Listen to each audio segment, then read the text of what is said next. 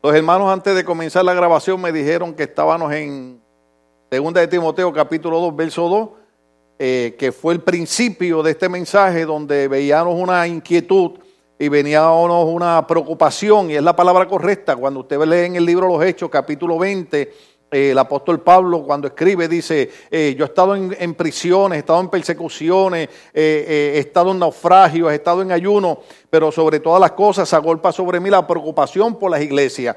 Y, Pablo no era que era un predicador negativo, sino que él sentía la carga por la obra de Dios, le preocupaba la iglesia.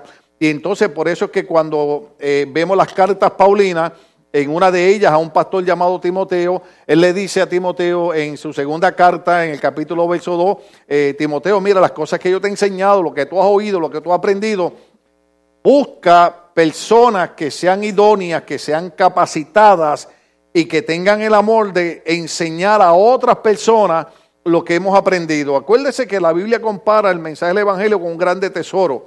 Eh, en los evangelios se compara con un hombre que, encuentra una grande perla y va y vende todo lo que tiene para comprarla. Entonces, lo más grande que nosotros podemos tener es el evangelio de Cristo. Entonces, eh, eh, de momento nosotros confundimos el cristianismo con una religión, con un grupo más, y no es así.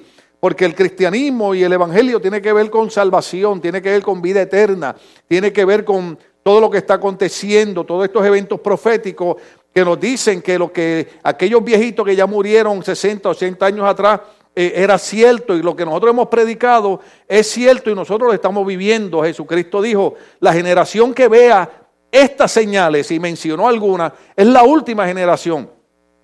Nosotros estamos viendo una de las generaciones eh, eh, más proféticas que jamás se hayan visto porque, por ejemplo, usted tiene que saber que Estados Unidos logró conseguir los votos para que se hiciera un acuerdo con, Irán para hacer eh, bombas atómicas y puede haber peligro de que hagan bombas nucleares. Y estos son países enemigos de Israel. Y una de las cosas que han dicho los presidentes de estos países es que ellos van a borrar a Israel del mapa. Entonces, eso, eso, es un evento profético, porque una de las, palabras proféticas que se habla es que, que, se levantarán todas las naciones en contra de Israel para destruirlo. Entonces, ninguna, ninguna generación vio lo que nosotros estamos viendo. Entonces, quiere decir, el Evangelio no es un grupo más, el Evangelio no es un club, el Evangelio es la palabra profética de Dios que usted y yo estamos viendo los cumplimientos. Por ejemplo, uno de los cumplimientos más grandes que usted puede ver es que en los días finales la generación de la época profética tendría una actitud bien sobresaliente. Esa sería una apatía hacia las cosas del cristianismo. Usted sabe lo es una apatía, la gente no quiere saber de la iglesia, la gente no quiere saber de la Biblia, la gente no quiere saber de culto, ni menos escucharme a mí predicar. La gente quiere saber de cualquier cosa menos de eso. Entonces, e, e, es una señal bien, bien tremenda porque, por ejemplo, la, generación de jóvenes que, que yo me crié, hermano, a nosotros el pastor no nos tenía que decir coráramos, el pastor no tenía que decirnos que vigiláramos. No, hermano, eso era, nosotros lo hacíamos. Era, era, una hambre, era un deseo, era una inquietud. Entonces ahora, lamentablemente, aunque yo estoy a favor de que se hagan programas y cosas, pero por ejemplo hay muchas iglesias que tienen que estar haciendo continuamente programas de distracciones para mantener la gente joven en la iglesia. En mis años no, hermano, en mis años el pastor no tenía que estar haciendo invento de nada. Pues usted sabe cuál era la distracción de nosotros. Meternos en el jardín de oración. ¿Sabe qué era el jardín de oración? Era el patio detrás de la iglesia en pura tierra, y ahí nos iban los jóvenes a orar dos y tres horas. ¿Cuántas horas dije? Dos y tres horas, hermano. Y después cuando termináramos el, servicio de oración, no había pizza, no había panecito, no había taquito, no había pupusa, no había nada. Lo que había era darle gracias a Dios que Dios te oyó la oración. Entonces, eh, eh, estamos viendo unas señales proféticas bien tremendas. Por eso es que Pablo cuando le escribo a Timoteo, trata de poner en el corazón de Timoteo la importancia de entender lo serio que es la palabra de Dios. Usted y yo estamos aquí y pensamos que fue una casualidad de la vida. Yo, por ejemplo, estoy aquí enseñando la palabra y, muchos de ustedes tuvieron que haber visto en, en Facebook que hoy yo estaba visitando a mi hijo. ¿En dónde? En el cementerio. Porque hoy mi hijo cumple 21 meses de haber muerto en esta misma iglesia. Entonces, ¿qué yo hago? Yo hago lo que dice la Biblia que debo hacer. Yo tengo que usar, que es lo que vamos a hablar, el don que Dios me ha dado para bendecir la iglesia. Déjeme si, lo puedo aguantar un poquito aquí. Puede ser que haya momentos que uno no pueda hacer algo porque eh, eh, la situación sea muy difícil. Pero también hay momentos que hay gente que por cualquier cosa no quiere usar los dones que Dios le ha dado. Si a mí Dios me ha dado un don de enseñar la palabra, yo tengo que usar ese don. Primero porque no hay cosa que llene a uno de más felicidad y de más gozo que hacer lo que Dios le manda hacer a uno. Hay luchas, hay problemas, hay batalla, hay dolor, hay cuanta cosa rara, pero cuando usted está haciendo lo que Dios le manda hacer, hermano, esto es un gozo tremendo. Por ejemplo, yo le hablaba a usted en el culto el domingo, como mi hermano mayor le dice a la gente que cuando yo le hablo, él me escucha. ¿Por qué? Porque él vio de dónde me rescató el Señor. Yo no nací en la iglesia, yo no nací en el Evangelio, yo fui rescatado por Cristo. Por eso cuando yo veo a la gente en las iglesias como que si el Evangelio fuera cualquier cosa, yo digo, bueno, está bien, hay que perdonarlo porque posiblemente es que todavía no han tenido un encuentro con Cristo. Cuando usted tiene un encuentro con Cristo, su vida es transformada. Diga conmigo, transformada. Esto, esto, esto no es como la religión que nos enseñaron nuestros papás y nuestras mamás, que, que todo lo hacía automáticamente. No, esto es algo que nace del corazón de uno.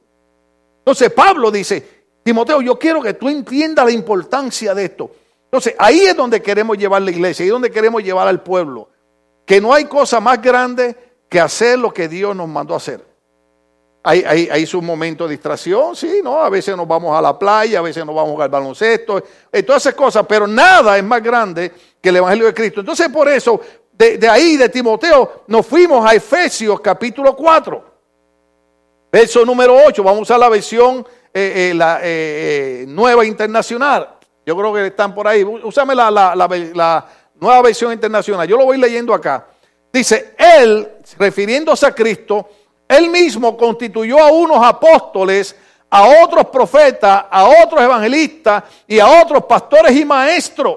Entonces, inmediatamente estamos viendo que Cristo dio dones ministeriales, dio unas funciones, unas capacidades a la gente en la iglesia que iban a ser usadas, óigase bien, a fin de capacitar al pueblo de Dios para la obra de servicio. Entonces, ahí hay dos cosas. Número uno, si Dios nos da dones, si Dios nos da talento, es para capacitar al pueblo. Entonces, óigase bien, nosotros no podemos capacitar si no estamos capacitados. Usted sabe que por ahí alguien dijo que, que Buda dijo en una ocasión que, que eh, lo más difícil era tratar de enderezar a otra persona cuando uno no estaba enderezado. Le digo, eso no lo dijo Buda, eso lo dijo Salomón en el libro Proverbio. Dice, pastor, yo no lo he leído. Sí, Salomón dijo que es mejor el hombre que se adueña de su espíritu que el que conquista una ciudad. O sea, en otras palabras, usted no puede enseñar a otro lo que usted todavía no maneja bien. ¿Estamos entendiendo esa parte? Entonces, mire, mire el reto, mire, mire la lucha, la batalla que hay, porque nosotros pensamos que es entrar y salir a la iglesia. Sin embargo, el Espíritu Santo hace un llamado a cada uno de nosotros de procurar una cercanía hacia Dios por medio de Cristo para nosotros capacitarnos en el conocimiento de la palabra, para entonces nosotros poder capacitar a otros. No hay cosa más linda cuando nosotros estamos en la, Universidad Teológica, que ahora el, eh, empezamos ahora el día 15, ¿verdad? Empezamos las clases de este año. Cuando yo veo a los estudiantes ahí y los veo leyendo el libro y los veo haciendo tareas, yo digo, tal vez ellos no lo entiendan, pero yo estoy viendo algo poderoso. Ellos se están capacitando para después capacitar a otros. En otras palabras, los que están estudiando en la Universidad Teológica están recibiendo un don ministerial para ellos luego capacitar, que la palabra que se usa en otras versiones es edificar. Entonces, eh, eh, suena sencillo, pero no lo es. ¿Cuándo estamos aquí? Esa es una de las cosas más tremendas cuando, cuando yo estudiaba ciencias sociales en la Universidad de Puerto Rico, eh, el maestro de humanidad era un sacerdote jesuita. No hay gente que sepa más que ellos, hermano. Aquel hombre daba la clase de memoria. Yo leía el libro Y él iba explicando y, pueblos y fechas y edades y antes y después de Cristo. Y yo decía, pero este hombre es una computadora. Y en aquellos tiempos las computadoras apenas comenzaban. Acuérdese que yo tengo más de 40 años, ¿ok? Aleluya. Ahora los jóvenes, si, si yo le enseño fotos de mi época, van a decir, este es de los picapiedras o algo así. Gloria a Dios por la tecnología, amén. déjeme decirle algo, déjeme decirle algo. Hace como unos 20 años atrás yo le traduje un libro a Dimo Chakarian. ¿Quién era este hombre? Era el presidente y fundador de los hombres de negocio del Evangelio completo. O sea, es el hombre que se dedicaba a alcanzar eh, eh, hombres de negocios para Cristo. Y él escribió un libro sobre la tecnología y dijo que la iglesia tenía que llegar el momento que usara la tecnología para el beneficio de la obra de Dios. Pero 20 años atrás la gente decía, pero ¿de qué está hablando él? 20 años después, mire con lo que yo estoy predicando. ¿Se acuerdan cuando yo venía con la Biblia aquella bien pesada que tenía que usar un carrito para jalarla? la uso todavía, porque a mí me encanta estudiar la Biblia eh, eh, eh, en, sus páginas, pero tenemos que usar, usar la, la tecnología. En otras palabras, cada persona se le da un don, un talento, y aunque usted me mire así medio raro, cada uno de ustedes Dios le ha dado un don, le ha dado un talento. Yo le digo a la gente que yo no fui pastor después que me gradué del seminario. Yo fui pastor a los 18 años. Usted dice, no, pero usted estaba diciendo que usted no nació en el cristianismo, que usted estaba perdido, que Cristo lo salvó, que usted llegó a la iglesia. ¿Se acuerdan siempre el testimonio que doy? Que mi pastor me dijo, tú no duras una semana en la iglesia. Mi pastor no creía que yo duraba una semana en la iglesia y llevo 42 años en la iglesia para la gloria de Cristo. Aleluya. Alabado sea el Señor. Simple y sencillamente lo que pasa es que a los 18 años yo no sabía que era un pastor, pero Dios lo sabía. Y mucha gente que entra a la iglesia, ellos no saben para qué entraron, pero Dios sabe para qué entraron. Por eso es que usted ve que de momento en la iglesia decimos, mira, aquel hermano y aquella hermana que, no creíamos que nunca iba a hacer nada positivo en la iglesia, de momento se convierte en un maestro, en una maestra, en un predicador, eh, ora por la gente y hace cosas maravillosas para la obra del Señor. ¿Por qué? Porque la Biblia dice que Él, Jesucristo, dio dones y dio talento. Ahora observe esto. Dice, Él mismo constituyó a unos apóstoles, a otros profetas, a otros evangelistas y a otros pastores y a otros maestros. Yo no sé en qué parte usted va a estar ahí. Ahora dice, repetimos, a fin de capacitar, diga conmigo capacitar, diga conmigo otra vez capacitar. Mire, ahí está ya en la pantalla. aleluya, estamos usando tecnología. A fin de capacitar. En otras palabras, el trabajo de cada uno de nosotros es tan delicado que debemos capacitar. Capacitar es instruir, es ayudar, es orientar. Es la palabra vieja, es edificar, es construir. Si nosotros no tenemos un espíritu de capacitar, de edificar, de construir, tendremos problemas en la vida. Porque lo que la gente no entiende es que todo lo que se enseña en la iglesia es lo que usamos en la vida diaria. Si usted, si es empleado, ¿cuántos trabajan aquí? ¿Cuántos tienen trabajo? Oh, aleluya.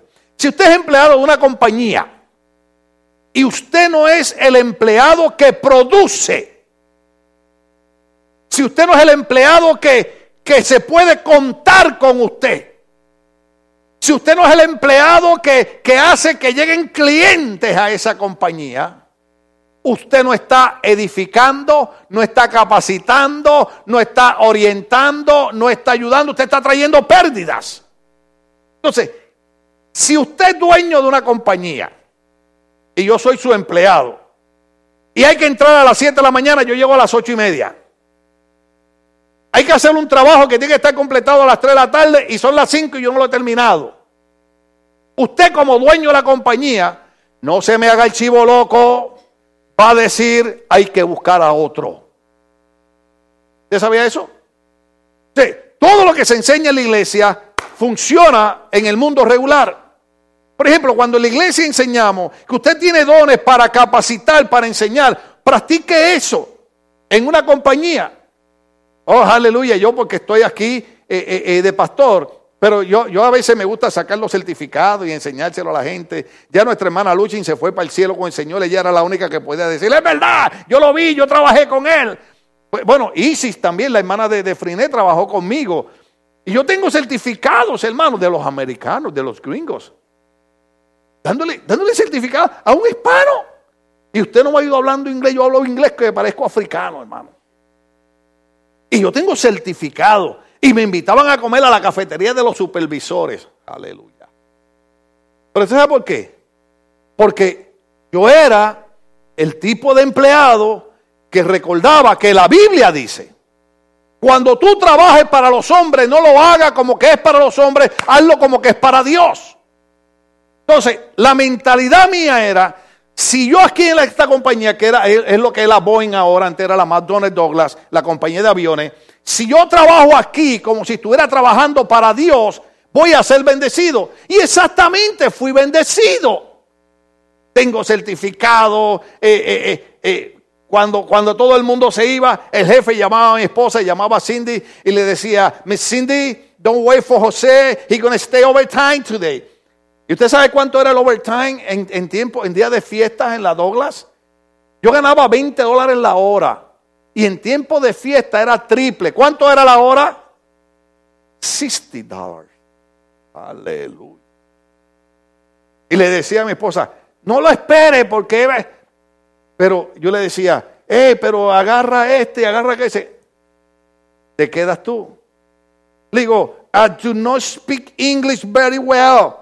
Y el jefe me decía, I don't care, but you do a good job. And that's what I want. O sea, todo lo que enseña la Biblia es aplicable en el mundo regular. Entonces, el éxito de mucha gente en el mundo regular es que tienen principios bíblicos, principios cristianos. Dios los llamó para capacitar, para edificar, para ayudar. Y por eso es que esta gente triunfa. Muchos de los millonarios en Estados Unidos son gente que empezaron sus negocios con principios cristianos. Por ejemplo, ahora tal vez usted no vaya, pero, pero una de las tiendas más famosas en Estados Unidos era la JCPenney. ¿Cuántos fueron a comprar JCPenney alguna vez? Oh, aleluya. Cuando usted vaya a una tienda y las cosas estén caras, vaya a JCPenney y la va a encontrar más barata. El anuncio es gratis.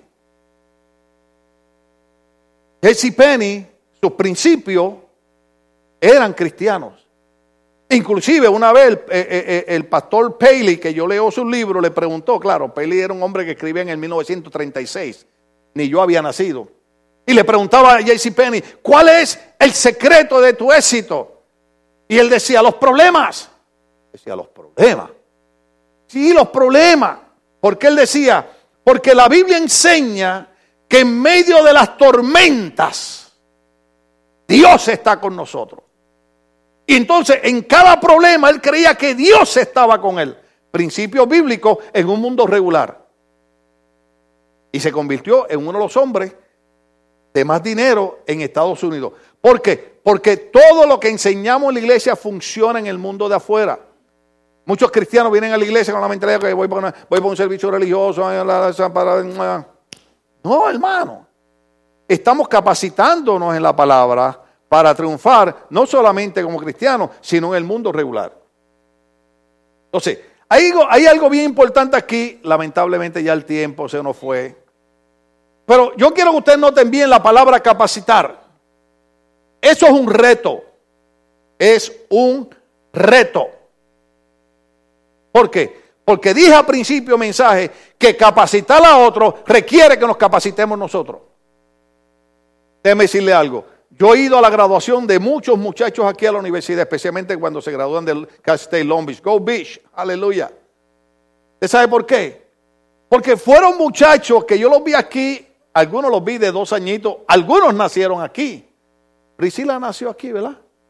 Ojalá. Priscila, Priscila hasta en la panza tuya estaba. Oiga, y le estaba haciendo yo la quinceañera los otros días. Pero yo le voy a decir algo de Priscila para que usted se enoje. Priscila tiene 15 años, ¿verdad? Y ya ella tiene una beca, estoy bien, para estudiar ingeniería Estoy correcto, no quiero que, diga, ay, mira, está exagerando. No, tiene 15 años Y ya el gobierno le dio una beca para estudiar ingeniería porque la muchachita es brillante. ¿Sabe por qué ella es brillante? Porque nació aquí escuchando a mí.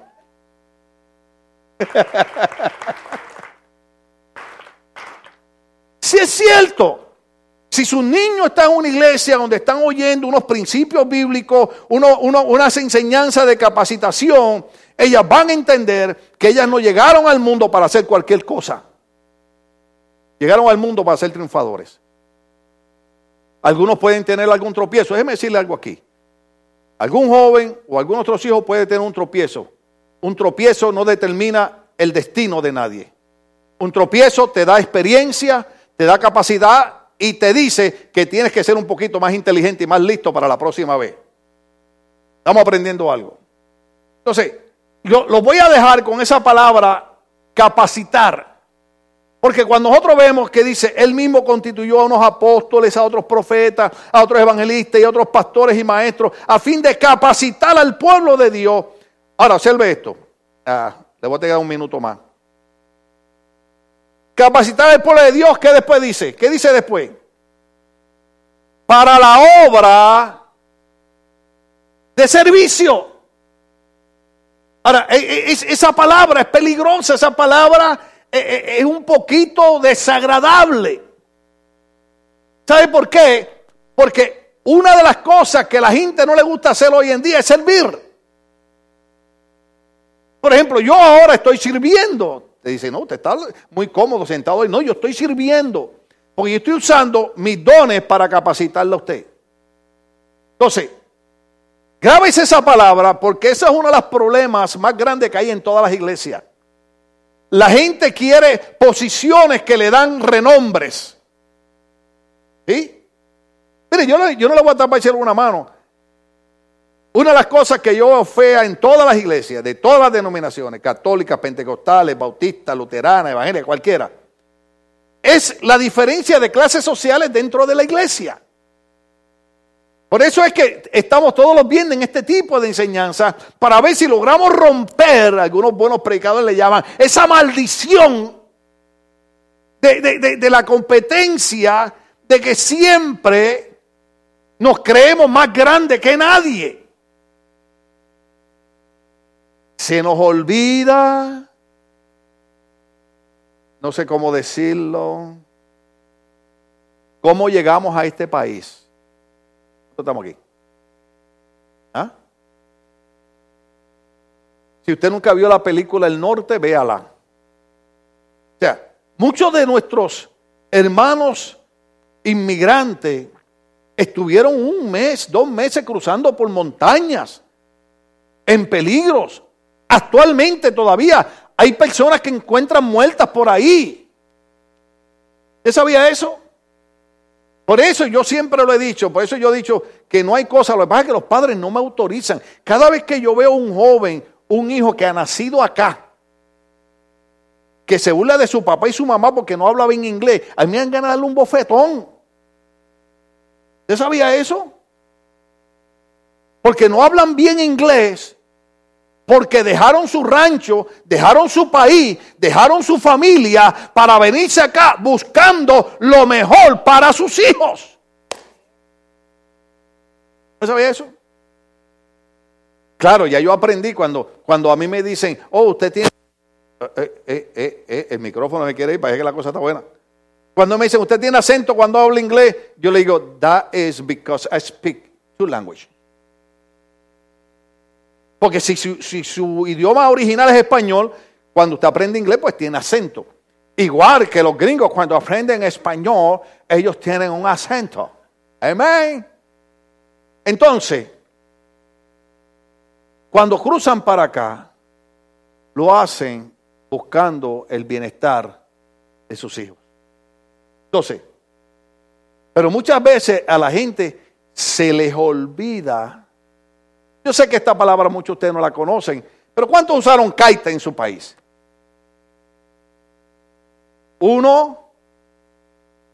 Es que, es que como lo dije en español, déjeme decirlo en inglés. ¿Cuántos usaron kites? ¿Ah? ¿Cuántos usaron sandalias, chancletas? ¿Ah? Yo en la escuela, yo en la escuela tenía que hacer fila porque el gobierno vendía zapatos a 50 centavos. Yo creo que tú no habías nacido, Maldonado. Yo estuve en la época donde iba a la escuela a comprar unos zapatos de charol que costaban 50 centavos. Y cuando mi mamá me compraba esos zapatos de 50 centavos, yo tenía que cuidarlos con todo el corazón porque si se me rompían, con ellos mismos me daban en la cabeza. Oh, aleluya, cómo extrañamos las viejitas de antes. Pero muchas veces se nos olvida de dónde venimos. Ahora, demos gracias a Dios por la prosperidad. Demos gracias a Dios que Dios nos da una casa. Demos gracias a Dios que Dios nos da un carro. Demos gracias a Dios que Dios nos da cuatro y cinco pares de zapatos y de tenis. Aleluya. Honestamente, no levante la mano, pero, pero ¿cuántos aquí a veces abren así y dicen, ay, no sé cuál tenis ponerme hoy? ¿Ah? Yo todos los días sabía cuáles me iba a poner porque solamente tenía un par. Y eran Converse negros. Una vez mi hija Stephanie me regaló un par de tenis, unos Converse negros, porque me oía hablando de los Converse. Y me los regaló. Y cuando yo los vi, me dio un sentimiento.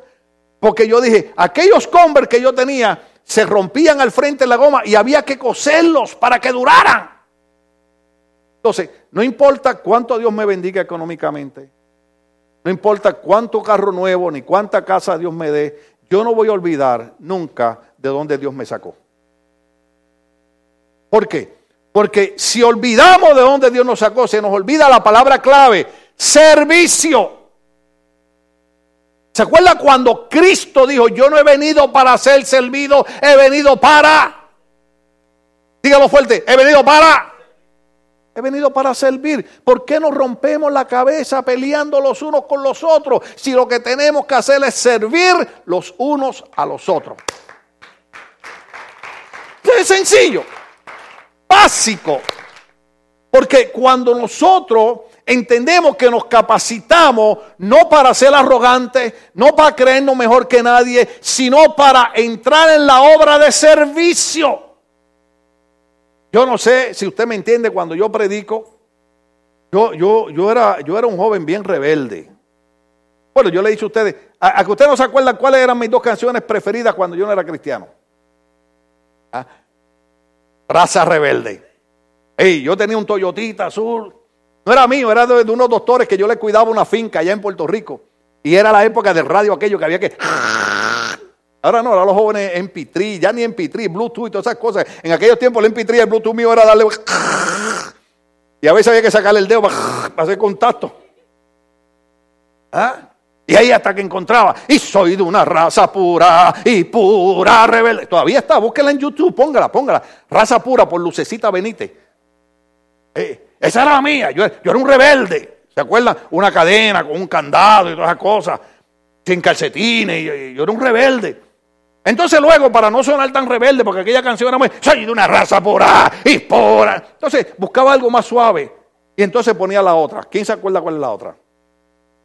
Yo así viví y siempre fui a mi manera. No, era, eh, no, era mi manera, hermano. Olvídese eso. Entonces, cuando yo vengo al cristianismo, los 18 años, que yo vengo de un mundo de perdición, Dios me lleva a una iglesia donde el pastor era la cosa más horrible que había.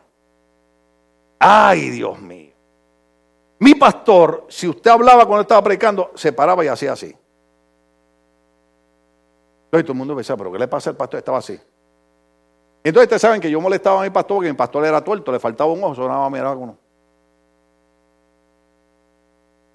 Entonces, los que estaban hablando no se daban cuenta que el pastor había parado de predicar y se les quedaba mirando. Entonces el pastor desde el altar decía, me avisan cuando terminen de hablar para yo seguir predicando. Yo decía, ¿dónde yo estoy metido? Y hubieron ocasiones que yo me la acerqué, pastor, usted sabe que yo lo respeto a usted mucho, pero mire, pastor, eso no sé, váyase a orar lo que tiene que hacer. Así era mi pastor. Y yo decía, yo que no le aguantaba a nadie, a nadie nada en el mundo, ahora Dios me mete en una iglesia donde tengo que aguantarle al pastor hasta que me regañe. Yo aquí yo no regaño a nadie, que quede claro, yo aquí no regaño a nadie. Aleluya, porque después me, me demandan. Yo le digo a usted lo que la Biblia dice, pero mi pastor me regañaba. Pero mi pastor me llamaba, yo se lo he dicho esto un montón de veces, me llamaba y me decía, cuando salgas del trabajo, yo salía a las tres y media del trabajo, cuando salgas del trabajo, paras en la iglesia, que necesito que me lleves a, juntas. un pueblo. Ahora son 15 minutos de Ponce a Junta. Antes era una hora y 15 minutos. Por las curvas aquellas. Alabado sea el Señor. Entonces, yo no le puedo decir al pastor, voy a la casa primero a comer algo. No, no, yo tengo que salir a las 3 y media de mi trabajo, estar a las 3.45 en la iglesia para guiar una hora y 15 minutos, para llevarlo a un compromiso que él tenía, para regresar casi a las 12 de la noche, para yo levantarme a las 6 de la mañana el otro día. Ahora, mi pastor sabía que podía hacer eso. ¿Por qué? Porque desde que yo entré a la iglesia, mi pastor vio algo. Este sabe lo que es servicio. Dios me enseñó desde recién convertido la importancia de que Dios nos llamó para el servicio de la obra del Señor.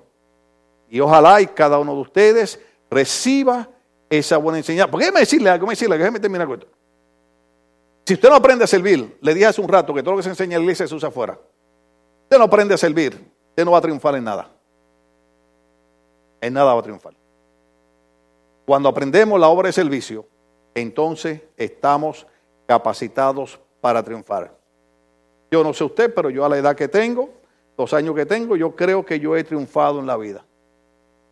Yo no tengo que rogarle a nadie, no tengo que pedirle a nadie porque Dios nos ha bendecido. Pero eso es cuando usamos estos principios bíblicos. Dios quiere que nos capacitemos para la obra del servicio. ¿Cuánto aprendimos algo esta noche? Denle el aplauso al Señor. Vamos a estar de pie, querida iglesia. Aleluya. Vamos a completar, oiga. Esto nos va a tomar tiempo porque hay que explicar tantas cosas ahí. Pero vamos a hacer algo. Vamos a adorar a Dios con nuestros diezmos y con nuestras ofrendas. Alabado sea el Señor.